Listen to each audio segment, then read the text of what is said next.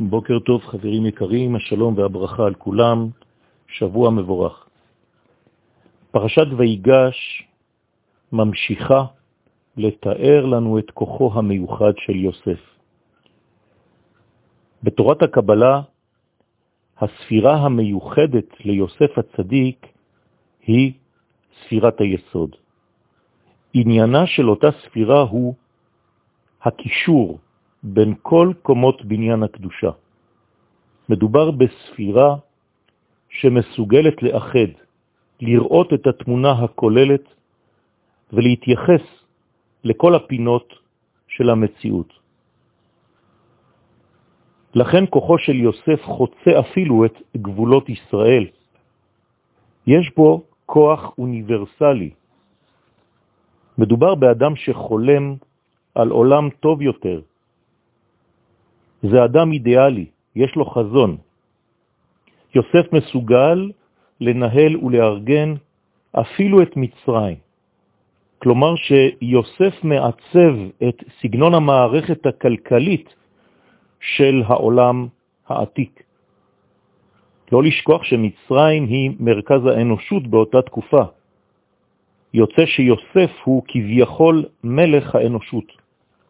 הוא שולט בחומר, הוא יודע לאסוף את הכסף, לרכז, לרכוש את בעלי החיים, את המקנה, לרכוש את הדומם ואת הצומח, הוא קונה את האדמות ואת כל התבואה.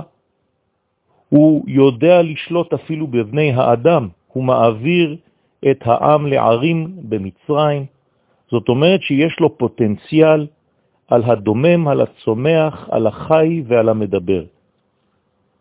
יוסף מנהל את העולם על פי סדר אלוהי. הוא דואג לשוויון אמיתי. הוא יוצר מבנה חברתי-כלכלי חדש שלא היה מוכר עד היותו מלך מצרים. אני אומר שהוא מלך מצרים כי דה פקטו הוא המלך האמיתי. לפרעו יש תפקיד של נשיא, נשיא כבוד. אבל מי שבפועל עובד ומארגן את הכל, הוא אכן יוסף הצדיק. יוסף יודע שאדם שעובד, למשל, אינו צריך לשלם יותר מ-20% מיסים ממה שהוא הרוויח. זאת אומרת שכשאדם שומר לעצמו 80% ממה שהוא מרוויח, אז הוא שלם. אין לו גם צורך לשקר, אין לו צורך לעשות דברים שנגד כל השלטון, כיוון שהוא יודע שהנתח הגדול מגיע לו.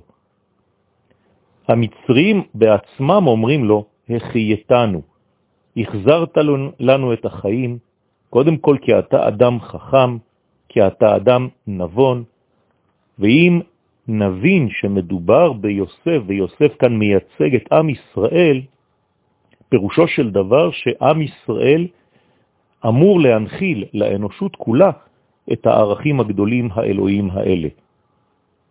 כוחו האדיר והמיוחד של יוסף הוא הבסיס האלוהי הגנוז בכל חומר המציאות.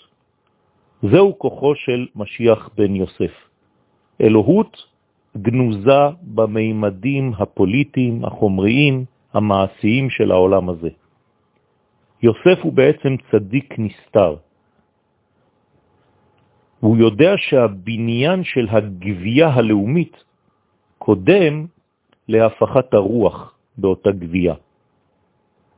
הגאון מווילנה אומר בספרו אדרת אליהו, וזה מופיע גם בספר כל התור, שארץ ישראל גם היא נבנית בדרכו של משיח בן יוסף. קודם כל בחיזוק בניין הארץ, ובשעת הצורך אפילו במלחמה, ולאחר מכן יש לצקת את העניין הרוחני.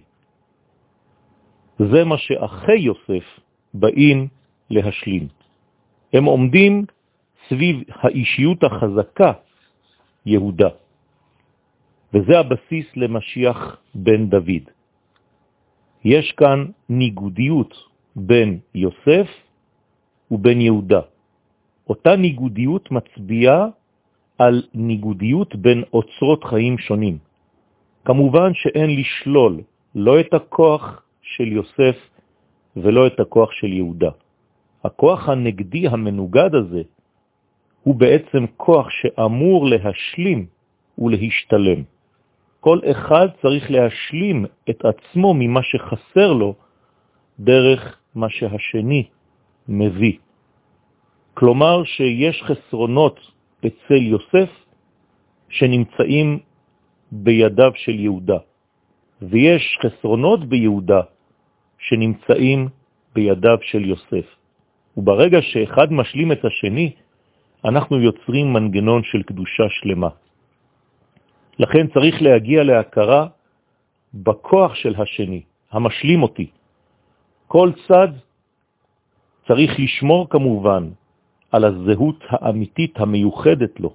אסור לטשטש את מי שאני, ואסור לי לטשטש את מי שהוא, אבל כן צריך להשלים אחד את השני מכל מה שחסר לכל אחד מאיתנו. אכן, מה שהתחיל בשנאה ובריחוק, עתיד להסתיים בהשלמה ובאיחוי. התורה אומרת, וינשק לכל אחיו. יש כאן השקה, יש כאן חיבור, יש כאן השלמה, כי כל אחד מבין שלכולם יש מקום בבניין הקודש בישראל. יום טוב.